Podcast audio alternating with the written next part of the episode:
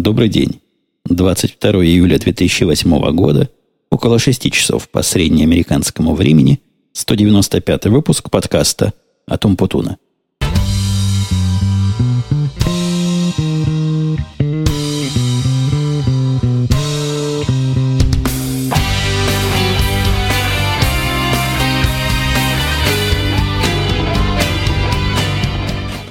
Если вдруг какая-то часть из моей аудитории пересекается с той частью моей же аудитории, которая слушает подкаст «Теория и практика звукозаписи», то, наверное, вам покажется перебор. Если я второй раз начну жаловаться на свой севший голос. Ну, в самом деле, он какой-то какой-то совсем осипший, охрипший, усталый, но я попытаюсь напрячь все, что там можно напрячь в голосовых связках и сказать вам прямо в уши все, что хотел сказать. Вы заметили, что я свой план – ползучего сдвига дня выхода начал продвигать в жизнь, и сегодняшний подкаст я во вторник записываю, то если я еще на денек задержу, будет уже следующий в среду, и где-то так мы попадем на наши стандартные дни и уйдем от крайне для меня неудобного и какого-то совсем запасного варианта записи подкаста по выходным. Нет, выходной не для того, чтобы записывать целыми выходными подкаст. У нас есть хорошее развлечение в виде говорения подкаста «Радио Ти», но там обработки никакой делать не надо. И вся запись подкаста это просто удовольствие общения с коллегами, со слушателями. И в каком-то смысле менее для меня ответственный процесс. То есть там я эту самую ответственность разделяю на троих своих коллег. Ну вот, пожалуй, можно перейти уже к сегодняшним разговорчикам. Хотя я что-то подозреваю не только в голосе. Тут проблема. Видимо, кондиционер, звучащий за окном, тоже дает о себе знать вам в уши. Первая тема, о которой я хотел поговорить сегодня из своего местного наблюдения, это о разнице между учительскими менталитетами. И я говорю на своем прямом опыте, как я и пытаюсь обычно делать. И была у нас история с попыткой научить нашу дочку, дочку которой, как мои слушатели знают, недавно исполнилось 7 лет. Многие ее в прошлый раз и поздравили. Спасибо вам за поздравление. Так вот, разница в подходах. Полгода назад моей жене пришла в голову, на мой взгляд, странная идея научить дочку какой-то музыке. Причем какой музыке ей было абсолютно все равно, как-то она считает, что ребенка необходимо образовывать. А особенно девочку вот в музыкальном смысле. Э, нашего мальчика на этим, по-моему, не особо мучила. Тогда ее такие еще мысли гениальные не посещали, видимо, по молодости лет. А вот теперь нашла какую-то училку и повела туда дочку. Эта дочка учительницу эту возненавидела мгновенно. Ну, просто с первого урока сказала, что больше туда не пойдет. Училка, по рассказам моей жены, оказалась такая наша тетка, ну, наша советская тетка, хотя оригинально она из Прибалтики, говорит по-русски со страшным акцентом, но у нее там все строго, у нее не забалуешь. Не то, что она кричит на детей и как-то их строит, но серьезная, строгая. У нее урок – это технологический процесс. У нее есть план урока, и этот план она выполняет несмотря на лица. Ну, а лица, вы можете представить, 6 лет ребенку, тогда было шесть с половиной, и вот ее начинают этим, этим всем, этой всей музыкальной премудростью мучить. И я думаю, взрослому человеку не всякому это под силу, а уж ребенку, которого там шило в одном месте, вы сидите 45 минут, слушая про басовые ключи и про разницу между нотами, ну, по-моему, совершенно бесперспективное занятие. Походя один раз, она сразу сказала, что больше не пойдет, пошла второй раз просто чуть ли не со слезами, в третий раз просто сказала «не пойду». Ну, ребенок у нас такой сказал «не пойду», значит, не пойдет, и ничего тут не сделаешь. Прошло с тех пор много времени, про музыку она и слышать не хочет, хотя петь любит. И, в общем, у нее петь неплохо получается. А тут ей подвернулась другая учительница, тоже русская, то есть говорящая по-русски, но явно с каким-то другим подходом к обучению, каким-то местным подходом, развлекательным подходом. Я, я что могу сказать? Небо и земля подходы. То есть, если у той был, у, у прошлой училки такой академический, от и до, у этой подход развлекательный. Она приходит с какими-то хитрыми музыкальными играми, как-то ребенка заводит, как-то дает ей подарки за выученную, я не знаю чего, пока трудно сказать, что она там учит, но то, что девочка сама по себе время от времени подходит к пианино – и начинает разучивать эти уроки, которые та в какой-то шутливой форме оставила, это, по-моему, говорит о многом. И ждет она учительницу просто с радостью, недавно слышав разговор ее с подружками, они там обсуждали во дворе. Моя спросила, подружка, как у вас учительница музыки? Те говорят, ой, какая злая. Она говорит, а у меня добрая. Вот такая вот разница в способах обучения. Мне видится, что вот эта новая наша училка, которая так удачно вписалась, и жена искренне считает, что нам с ней повезло, я, в общем, тоже с этим согласен, она пытается имплементировать, пытается провести в жизнь подход, местный подход обучения детей небольших, где все это делается играя, не напрягаясь, и вовсе не пытаясь достичь результата самым коротким путем. Я не то что руками, я всеми ногами и другими частями тела этот подход приветствую. По-моему, так и надо. И так надо даже, мне кажется, не только для маленьких детей и не только для детей. А вообще правильный подход учить, не мучая своего пациента, своего клиента, своего ученика. А вот первый, по-моему, у нас прецедент такой. Первый раз комментарий с Яру. То есть на Яру у меня транслируются все подкасты и все мои сообщения, как там централизируются. И вот оттуда тоже начали приходить комментарии. Слушатель Коккер говорит, который не, не спаниель, а просто Коккер. Такой ник у человека. Здравствуйте, не могли бы вы в подкасте озвучить список ваших домашних компьютеров, которые именно сейчас находятся у вас дома? Я думаю, это будет интересно не только мне. Заранее спасибо. Но я тоже надеюсь, что это будет интересно не только Кокеру. Как-то я пару раз об этом уже говорил года назад. Но годы меняются, проходят, и компьютеры размножаются – я кратенько скажу, чтобы не превращать это дело в хай-техническое шоу. То, что записывается сейчас, оно записывается на Mac iMac, который называется 24-дюймовым э, дисплей, который прячется самой продвинутой. Ну, тогда она была самая продвинутая. По-моему, сейчас самая продвинутая модель 2,8 ГГц. И это мой основной рабочий компьютер. У него еще дисплейчик тут сбоку небольшой 23-дюймовый в виде второго подключен. Слева от меня по левую руку, как вы знаете, MacBook Pro, о котором я в прошлый раз рассказывал. И это мои два основных компьютера. Есть еще у меня в подвале два дополнительных, которые я использую для всяких технических своих нужд. Оба под управлением Linux. Один большой такой серьезный четырехъядерный сервер. Один довольно небольшой двухъядерный, обычный workstation, на котором бежит тоже Linux. Это все, что у меня есть. Это все четыре компьютера, которыми я постоянно пользуюсь. Ну, понятно, есть компьютер у моего мальчика, тоже iMac 20, по-моему, 1 дюйм. Ну, который точно не 24, а который поменьше, 21. И еще предыдущей генерации, то есть беленький. И вот отошел ему по наследству MacBook. То есть у моего мальчика он на втором месте по количеству компьютеров в этом доме на душу населения. У него два. У жены моей Dell ноутбук какой-то D620 или 720, какой-то из последних Dell. Ну, так уж вышло, что она у меня Dell любит, потому что цвета маникюра, обстановки и мебели подходят. Ну, еще по историческим причинам у нас есть два Mac Mini. Один действительно работает, стоит под телевизором, служит таким центром дополнительных развлечений, а самая главная его функция – это факс-сервер. И один Mac Mini стоит в подвале, я даже не уверен, включен он или нет, там тоже у меня Ubuntu была. И когда-то в давние-давние времена, когда только проект Radio T начинался, сайт radio-t.com вот бежал на этом маленьком компьютере. Ну, в общем, и все. По-моему, совершенно скромный и понятный парк, в основном состоящий из компьютеров, бегущим под Mac, под OS X и под Linux. Не то, что в основном все. Все компьютеры, ни одного компьютера под Windows здесь у меня в окрестностях не водится. И не отходя от этих компьютерных тем, я дал сообщение у себя в Твиттере о том, что дошли руки только что почитать. А было это только что на прошлой неделе. Что в мире происходит – и удивлялся я факту получения запросов странных от людей. От людей странных и запросов странных на то, чтобы мой календарь они посмотрели. Или на то, чтобы я посмотрел их календарь. Это я рассказываю все для своей не компьютерной, скорее аудитории, потому что люди айтишные в курсе, что была такая проблема, и пытались таким образом какие-то личные данные вытащить. То есть, если я кому-то разрешаю свой календарь, видимо, посмотреть, или даже без моего разрешения могут увидеть, кто же скрывается под этим самым ником Умпутун. Э, на удивление, много людей захотело это узнать, и как-то они наивно совершенно считают, что в этом все в порядке.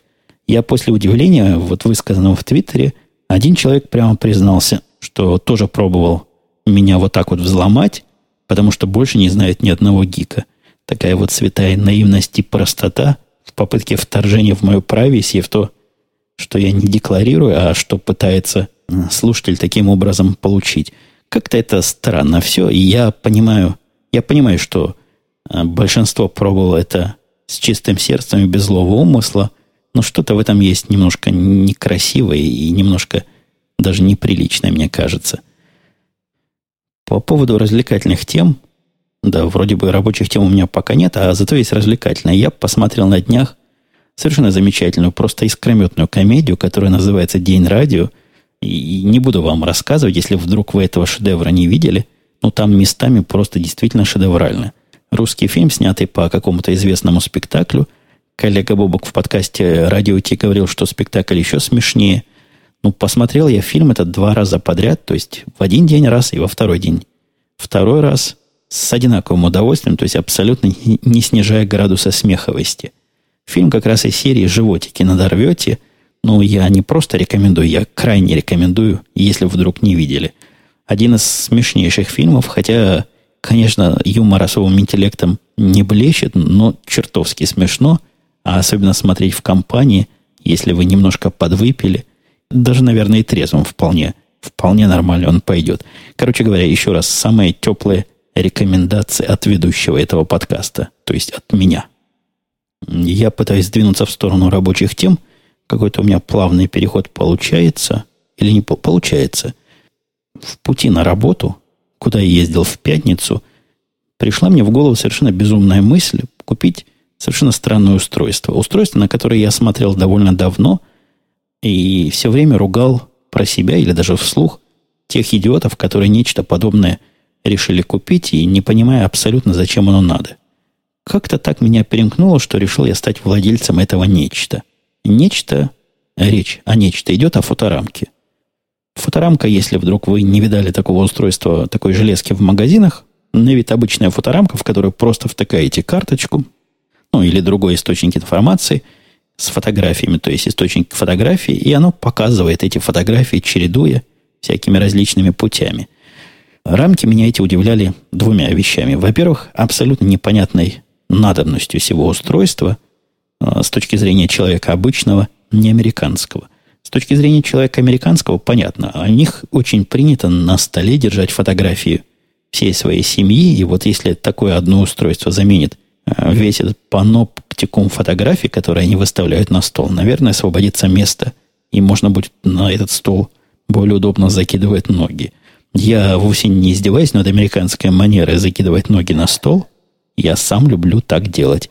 Хотя, когда в кабинете кто-то находится, всегда их снимаю. Ну, а вы спросите, зачем оно мне? Я сам до сих пор не могу для себя объяснить, чего меня толкнуло это дело купить. Но по пути на работу заехал в магазин просто посмотреть. Посмотреть, потому что основное сомнение, кроме, собственно, зачем оно надо, это как-то отошло на задний план на тот момент по тем же таинственным причинам, которые невозможно понять и тем более невозможно объяснить. А вторая причина, почему никогда я это дело не предполагал, что куплю их какое-то совершенно ужасное качество. Те рамки, которые я видел, производились странно левыми фирмами, а те, которые производились фирмами более-менее правыми, были, по-моему, кодаковские рамки, то, что они показывали, было ужасно.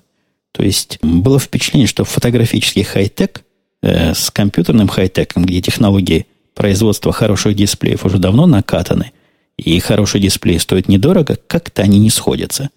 Это показывало совершенно абсолютно кошмарно.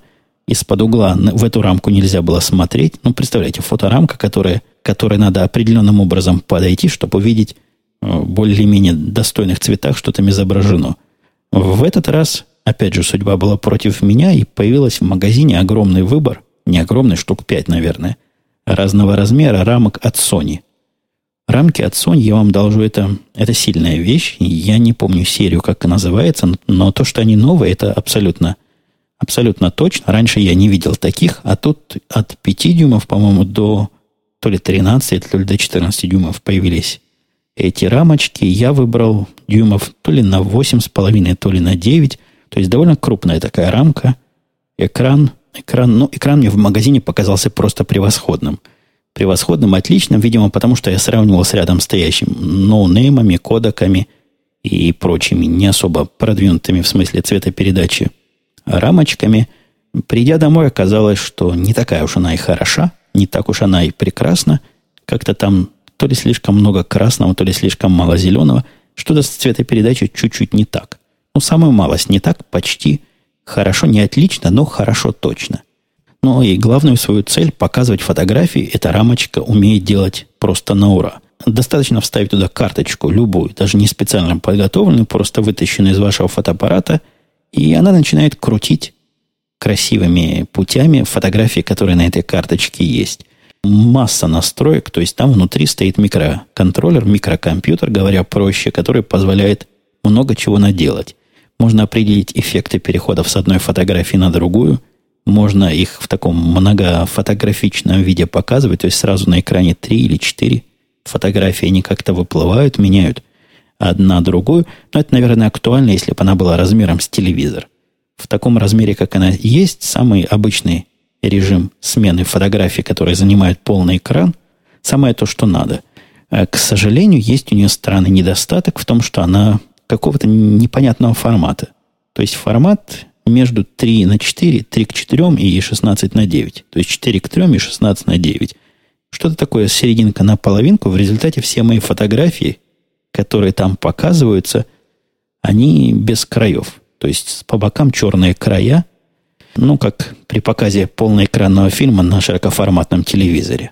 Есть функция там автоматического масштабирования, но она как-то работает с большим умом, и не все фотографии соглашается масштабировать. Мне, мне показалось, что оно понимает изображение, если считает, что картинка будет обрезана в какой-то смысловой части, она пытается этого не допустить. То есть некоторые ландшафтные фотографии оно вполне растягивает. А вот если там лицо на весь экран, то растягивать категорически отказывается. И еще вот на этой рамочке, в этой рамочке есть совершенно полезные функция, она пультиком, я забыл сказать, комплектуется. Так вот, с пультиком можно переключить режим. Если вам эти все лица ваших домашних надоели и еще дома, и вы хотите как-то ее более полезно использовать, можно переключить в режим часов, в режим календаря и даже в режим какой-то таинственный, который меня сразу в магазине подкупил, часов и фотографии. То есть мне показалось, можно сразу видеть фотографии меняющиеся, а сбоку будут часы. Ну, согласитесь, вполне практичное получится и красивое устройство. К сожалению, авторы чего-то не додумали, ну или я просто не так понял, когда это дело рассматривал. Часы, которые сопровождают фотографии, они не часы. Это просто циферблат, который показывает время, а ниже мелким почерком дату, когда фотография была э, снята или, собственно, когда был файл на эту флешку записан. Кому и зачем такая странная фича нужна, я не знаю. Но то, что вместо правильного времени и правильной даты, которую хотелось бы видеть, показывать не знамо что, это, конечно, грустно. Ну, а что меня приятно удивило, это, еще раз повторюсь, продуманность всего интерфейса, то есть управлять ей. Видно, что делали люди, которые... Вот все это управление делали люди, которые представляют себе, чем они занимаются. Видимо, Sony все-таки не лаптем хлебают и знают, как делать приятные вещицы. Э, качество экрана удивило в хорошую сторону – и скорость всего устройства. То есть после вставления карточки оно ну, чуть ли не мгновенно начинает все показывать. Вот такую я целую рекламную кампанию своей соневской фоторамки устроил, при том, что тот самый таинственный вопрос, а зачем же она мне надо и как я буду ее использовать, так и остается покрытым мраком. На работе я ее не буду ставить, как-то я там редко бываю. Дома все эти персонажи, которые у меня на фотографиях и так примелькались перед глазами, может, кому-нибудь подарю кому-нибудь из бабушек подарю, и всем будет радостно. А я с такой железкой поигрался и потратил несколько минут поделиться с вами результатами вот этого спонтанного шопинга. На работу я ехал в пятницу, и в пятницу у меня было два интервью. Одно интервью было телефонное с программистом на C++, а второе я уже не помню, чего там было такого, но, видимо, раз не помню, ничего интересного не было. Но перед тем, как я трону интервью с этим самым программистом на C++, вы помните, я рассказывал про контрактора, которого мы взяли, и я хвалил. Хвалил его за ум, сообразительность. А тут, чем дальше, тем начинаю я приходить к мысли, что что-то с концепцией контракторов не так. То есть не то, что наш контрактор плох или хорош, а что-то с ними со всеми решительно не то. У меня возникает и крепнет впечатление, что эти люди специально оптимизируют свой процесс рабочий именно не на получение результата, а именно на потрачивание как можно большего времени и создание в это время видимости активной работы. Результат, как мне кажется, из того опыта, что я вижу вокруг себя, для них не то, что на первом месте, а он какой-то им противопоказанный. Это я гляжу и на своего контрактора, и на тех, которые у меня были раньше, и те, которые мелькают у моих коллег, и у всех примерно одно и то же. Они говорят умно, и с ними хорошо и интересно пообщаться. Они понимают задачу, но вот после, после того, как задача поставлена, всячески утягивают эти результаты. Притом, приемы у них у всех одни и те же. Как и прошлый мой контрактор, который утверждал, что еще немножко, еще чуть-чуть, он выкатит версию, а когда не выкатывал, давал сначала какие-то серьезные личные причины. Теща приехала, бабушка умерла, в Индии прошел ураган или еще что-то в этом роде – и вот этот второй, который, на мой взгляд, вполне достойный, мне казалось, программист, точно таким же путем пошел. То есть он сначала долго обещал, что все будет вот-вот, когда я уже прижал к стенке, ну сколько можно, уже обещает неделю подряд, а я ничего не вижу, начал придумывать личные причины. Видимо, есть такой специальный колледж для контракторов, где их собирают и учат, как заказчикам голову морочить, потому что делают они это с умом и профессионально. Когда пытаешься взять этих ребят за жабры, а я уже не первого пытаюсь взять за жабры, встают на дыбы и говорят, вы нам задачу плохо поставили. Но это такая популярная отмазка, которая в этот раз не прокатила, в прошлый раз прокатила вполне. Я даже подумал, в самом деле плохо поставил. В этот раз задача была описана. Целая книжка, и там страниц, наверное, 20 технического задания от и до. И не прошла, не прошла эта штука, была отмазка, что вот та система, на которую он подписывался работать, была версия 1.5, а та, на которую мы его посадили работать, на версии 1.6. Ну, вот такого рода. Такого рода он попытался нам рассказки рассказать. Пришлось мне переключить на это дело своих программистов, и вроде бы они его прессуют как следует. То есть они все время на нем сидят, и все время он свой кусок им должен выкатывать в срок, и тут уж не забалуешь. Пытался он взбрыкивать несколько раз, вскрикивая, что меня взяли тут на проект, а теперь получается, что я часть этого проекта. Но не вышло. Не вышло это дело. Я посмотрю, если и дальше будет брыкаться, то просто ну, придется расстаться с человеком и отказаться от его услуг. Потому что при всем опыте и при всем том, что он пишет нормальный код, когда он пишет, ну, очень трудно э, ладить с программистом, который настолько ориентирован не на результат, а на затягивание процесса. И я напомню, эти контракторы получают по часам – оплата у них почасовая, и самая простая теория может говорить, что время они специально затягивают для того, чтобы было больше часов. Мне кажется, это слишком упрощающая теория, что-то тут другое есть. Но то есть совершенно явно, что контрактор, который за долго часов мне ничего не сделает, вряд ли когда-нибудь у меня еще один контракт будет делать. А должны же эти ребята как-то думать на будущее и как-то планировать свою деятельность после окончания этой работы. Нет, что-то здесь явно не то – и если вдруг у кого-то есть идея, что с ним не так, дайте мне знать. Интервью с C++ программистом, которое я производил, оно было такое немножко неофициальное, то есть меня один из знакомых, ну, знакомый по работе, то есть официально для работы, попросил проинтервьюировать его специалиста. Я его по телефону интервьюировал, до этого посмотревши несколько резюме нескольких программистов, и тряхнул стариной, потому что на этом языке, который опять же, для той самой нетехнической части моей аудитории, довольно сложный язык программирования, и я всегда считал, что э, средний уровень программистов, которые активно на нем пишут, несколько выше, чем программистов на других языках, ну, на том же, на той же Java и на том же Python. И последний раз я, не последний раз, а я все время практически на этом C++ и продолжаю писать, но большой проект последний раз я на нем делал, наверное, года три назад – и вот примерно на этом уровне мои знания где-то, не знания, а знания новых на то время технологий приостановились, хотя там ничего такого особо нового, реляционного в, этой, в этом поле не возникает. Были определенные опасения, смогу ли я как следует с этим программистом поговорить, но, вы знаете, опасения были не просто беспочвенные, а просто смехотворные. Первые два резюме, которые я прочитал, э, заставили меня вспомнить те хорошие резюме, которые я вижу у Java-программистов. Совершенно мне кажется очевидным, что Java-программисты, во-первых, научились писать лучшие резюме. Читая их жизнеописание, становится понятнее. Становится понятнее и так напряженно. Все программисты, которые пытались на эту позицию подать свои заявления, у всех были резюме размером в 6, 7, 8 страниц. Я абсолютно не преувеличиваю, все вот эти программисты описывали в дельчайших и мельчайших подробностях свои самые мелкие проектики и очень и очень многословно, даже некоторые с использованием какой-то внутренней, видимо, терминологии. Читать тяжело такие резюме, и явно им есть чему поучиться у Java-программистов, последние из которых мне попадавшиеся больше двух страничек мне давно уже не представляли. Честно говоря, я не был тем человеком, который по результатам просмотра резюме вызывает кого-то на собеседование. Мне показал этот приятель их постольку поскольку, чтобы я оценил контингент, а потом прислал того человека, который он сам выбрал. И действительно, человек оказался, виделся человек из его резюме вполне достойным профессионалом, у которого десятки лет опыта.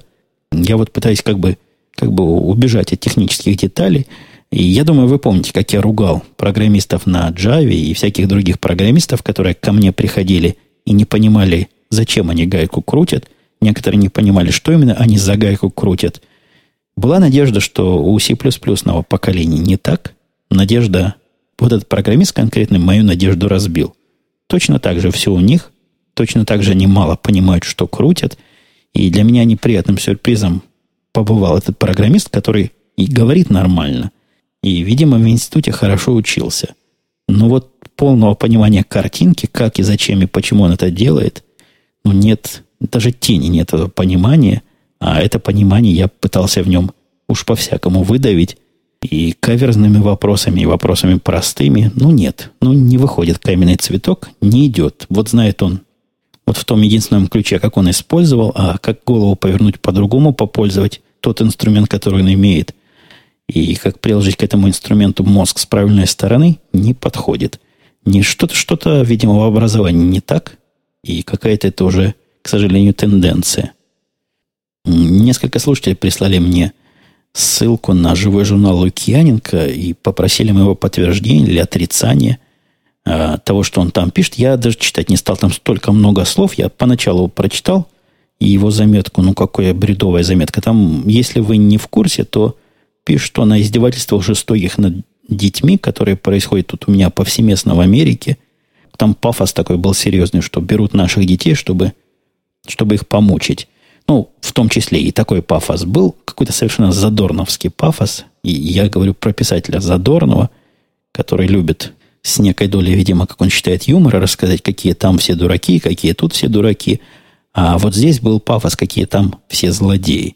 На редкость мне показалась глупая статья, то есть, ну, по-моему, тут даже обсуждать нечего. Статья глупая, заметка глупая. Вся история, которая потом последовала, тоже не особо красивая. Там его закидали – Э, и любители, и нелюбители, такой огромным количеством вопросов и не вопросов, комментариев о разной степени язвительности. И я, собственно, не это хотел обсудить. Для меня Лукьяненко всегда был писателем не то что второсортным, а таким не особо талантливым литератором. И я, по-моему, пару раз в подкастах тоже отвечая на вопрос, как я к его произведениям отношусь, говорил, что отношусь к ним как к чтению для детей – наверное, среднего возраста, пожалуй, даже младшего среднего возраста, такой пятый-шестой класс средней школы. Так что никакого шока такого, что писатель, которого я вдруг любил или ценил, оказался полнейшим придурком, у меня нет. Ну, вот такой писатель. Я не связываю творчество человека с его личностными характеристиками, личностными качествами. Мне кажется, может быть, человек даже не очень порядочный, хорошим писателем. Ну, а здесь все сошлось. И писатель так, прямо скажем, не особо, и, и, и придурок, с другой стороны, каких поискать. Вы, конечно, помните, что вы слушаете подкаст, где звучит личное мнение, никакого выговора занесению, с занесением в учетную карточку я Лукьяненко, к сожалению, вкатить не могу, мог бы, вкатил бы.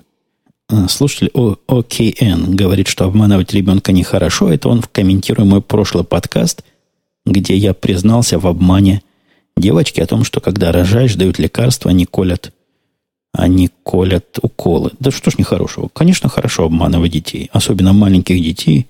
Совершенно точно. Им не надо все говорить. Уж не надо все подробности, не нужно рассказывать. Я думаю, когда у Океана будут свои, он поймет, что воспитывать по справедливости это вовсе не означает, что им надо говорить все на свете и говорить только правду. Слушатель со сложным именем Затупу... Не могу прочитать. 3A2U 34 UK. Как-то, видимо, это переводится по поводу iPhone. Даже сам Василий С. Пахайлову в последнем подкасте за, прямую, за кривую самодельную поддержку ММС. А МС Mobile насчитали 12 причин не покупать iPhone. Ага. К чему это он сказал, вот этот слушатель со сложным ником? Ну, если сам Василий С. его похаял. Серьезно говоря, я не знаю, что там за поддержка кривая есть этого самого ММС. Насколько я знаю, никакой поддержки его вообще нету. И для меня вот что-что, а совершенно не довод. Что же касается айфона, того, который у меня был все эти, весь этот год, я его хвалил, я его любил. Новая прошивка его как-то испортил, но не надо уж так мои слова приумножать на ваши впечатления. Я считаю, что iPhone прекрасный телефон и прекрасное устройство, которое несколько пострадало в последнее время из-за новых прошивок и из-за новых фенечек. Я искренне надеюсь, что совершенно временным неудобствами, временной неприятностью и, и явственно непоколебимо собираюсь пойти и купить себе новый iPhone третьего поколения, несмотря даже на то, что сам похаял его в последнем подкасте. Денис спрашивает, есть ли смысл устраивать пятидневные праздники? Это ведь очень утомляет. А, это он по поводу дня рождения. Э, наивный Денис, видимо, думает, что какие-то варианты были. Дочка сказала пять дней, значит, будет пять дней. Вот таким вот образом. Не наша инициатива была. Все было расписано – и учтено великим ураганом. По поводу владения проблем. Это ведь вроде как не совсем правильно, пишет Денис. Ты же не сам эти письма заказывал, а тебе их присылают. Это как с телефонным звонком. У нас в России все входящие законодательно бесплатно, ты не должен платить за то, что сам не спровоцировал. Неужели нельзя решить эту проблему с начальством, дабы больше письма не приходили? Да нет, они не приходят по иерархии, эти письма. Они такие боковые. То есть э, письмо, я напоминаю, что речь шла о письме, где написано «You on the problem» и тебе приходит это письмо от людей, которых ты не знаешь, о проблемах, которых ты с трудом подозреваешь, о чем там идет речь, так вот, проблемы приходят не по иерархии, и начальство с ними примерно то же самое может поделать, что и я. Но, похоже, система эта то ли сама по себе настраивается, то ли кто-то там прикрутил этот вентиль на те письма, которые я отбиваю с гневными криками о том, что я понятия не имею, чего вы от меня хотите. Вот от этих людей и на эти системы письма ко мне больше не приходят. Я за последние две недели, наверное, десятков несколько, ну, пару-тройку десятков точно отбил, и, похоже, как рукой срезало. Как ножом, то есть срезало, как рукой сняло. Не приходят такие письма, пару приходило, но они действительно были на такие системы, которые я вполне даже понимаю, почему посчитали, что я могу за них отвечать. Так что тут все потихонечку саморегулируется, все потихонечку самоуспокаивается. Сергей написал большое сообщение по поводу фотоаппарата, что он полностью согласен за, и рад за меня. Важно найти модель, которая приятна и удобна при съемке. Потом разобраться с объективами. Ну, тут длинно он пишет, я не буду все зачитывать. Ну, спасибо за поддержку такую. Трудно и неожиданно от, фото, от людей, фотографирующих, вот такое услышать. Обычно начинают сразу кидаться, кидаться словами всякими, что ваш, ваша Sony отстой, а наш Canon крут, или наш Nikon еще круче – ну, известно, что когда собираются канонисты и, и никонисты, главное, кого поругать, это нас, бедных обладателей камер Sony. В конце Сергей пишет то, с чем я не согласен немножко, про камеру в айфоне. При нормальном свете очень хорошо получается. Такая камера дает мобильность и позволяет снимать красивые фотографии с точки зрения композиции. Конечно, не хватает глубины резкости ручного управления, но это уже другая история, скорее работа начинается. Мне кажется, что на айфоне как раз работа заканчивается – один раз мне удалось сделать нормальную фотографию на айфоне, ну, нормальную, я имею в виду, которая была не испорчена изначально. Все остальные съемки даже при ясной погоде, ну, то ли у меня руки трясутся, может, уже с возрастом рукотряс пришел, то ли еще чего-то, но какие-то они все не резкие, не четкие получаются, совершенно ужасные, даже при хорошем освещении. Я уж не говорю о том, что идя, то есть на ходу, вообще невозможно снять. Пока эту кнопочку нащупаешь, пока этот iPhone наведешь куда надо, но уже объект сто раз исчезнет, если вдруг какой кадр хотел хороший снять. Мне кажется, дело абсолютно бесперспективное и тупиковое. И именно поэтому я завел себе никоновскую мыльницу, которую с собой таскаю всегда.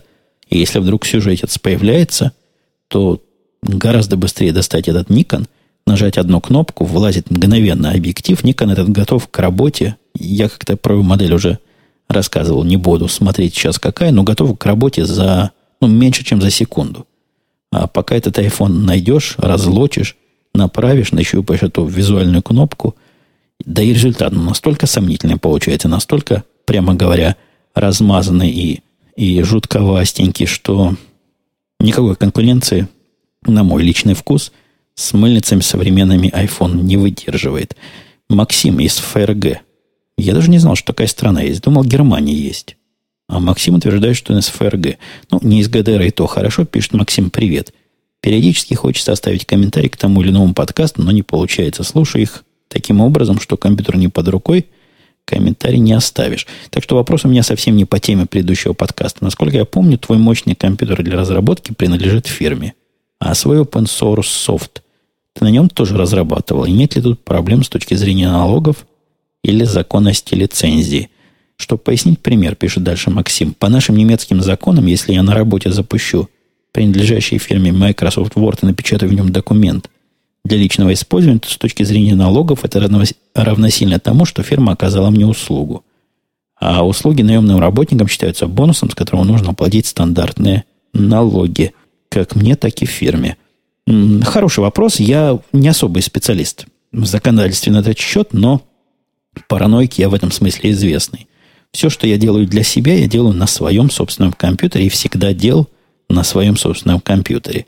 Никаких инструментальных средств рабочих я никогда для своих частных проектов не использую, но, видимо, подсознательно подозревая подобные трудности и подсознательно пытаясь их избежать. Нет, все, все, что я делал, было либо на своем собственном лаптопе, либо на своем собственном десктопе, и никаких таких диких мощей мне от рабочих компьютеров для домашнего программирования для души никогда не надобилось. Ну и последнее на сегодня даже не заметка, а удивление. В одном из комментариев к подкасту Радио Ти, по-моему, обсуждая наш последний выпуск, было сказано, ну, там хвалили всех ведущих, и про меня сказали странную фразу, которую я не могу с вами промолчать, не могу не поделиться. Так вот, там утверждалось, что умпутун – это, как обычно, знак качества и половая ориентация. Вот такая цитата. Я и в Твиттере у себя писал, что при интерпретации части про половую ориентацию я просто завис. Ну и сейчас я зависаю, потому что вы можете слышать на заднем плане собака разрывается как сумасшедшая. Абсолютно не дает мыслью собраться и довести ее до конца. Но, тем не менее, большинство тем, э, за, записанных в сегодняшние шоу-ноты, я успел осветить. И буду на этом деле все-таки завершать. Да, буду на этом деле завершать. Мы услышимся с вами на следующей неделе – и я потихоньку сдвигаю все это дело на ну, свой стандартный день, среда-четверг, который вскоре будет опять.